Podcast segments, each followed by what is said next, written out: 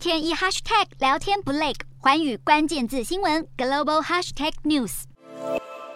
最近四处奔波忙碌的美国总统拜登，在二十号筛检新冠肺炎呈现阳性，所幸症状轻微。这是拜登首度确诊。他在去年就职前就已经完成两剂疫苗接种，去年九月接种第一剂加强针，三月底接种第二剂加强针。因此，白宫医师表示，高龄七十九岁的拜登重症的几率很低。拜登在确诊后开始服用 Paxlovid 抗病毒处方药，他也会依循美国 CDC 指南在白宫进行隔离。而拜登也随即发推文并录制影片，表示自己很好。而副总统贺锦丽与第一夫人吉尔筛检都是阴性，两人也表示会维持既定行程。尽管拜登打了四剂疫苗，还是难逃病毒魔爪，这也再度凸显病毒的可怕。最近美国的新增确诊当中，高达百分之六十五都是染上 BA.5。尽管公卫专家警告 BA.5 能够躲避人体免疫系统，并且传染力高，但大多数美国民众及地方官员期望采取佛系防疫。像是纽约市政府就拒绝重新发布口罩强制令，也不再有接触者追踪系统，进入餐馆也不需要再提供疫苗接种证明。尽管民众已经产生防疫疲乏心理，但美国防疫专家佛奇呼吁民众不可以掉以轻心，因为病毒会持续变异，提醒民众还是减少出入大型公共场所。而洛杉矶郡的公卫官员也响应中央政府的喊话，计划最早在七月底恢复全郡室内口罩规定。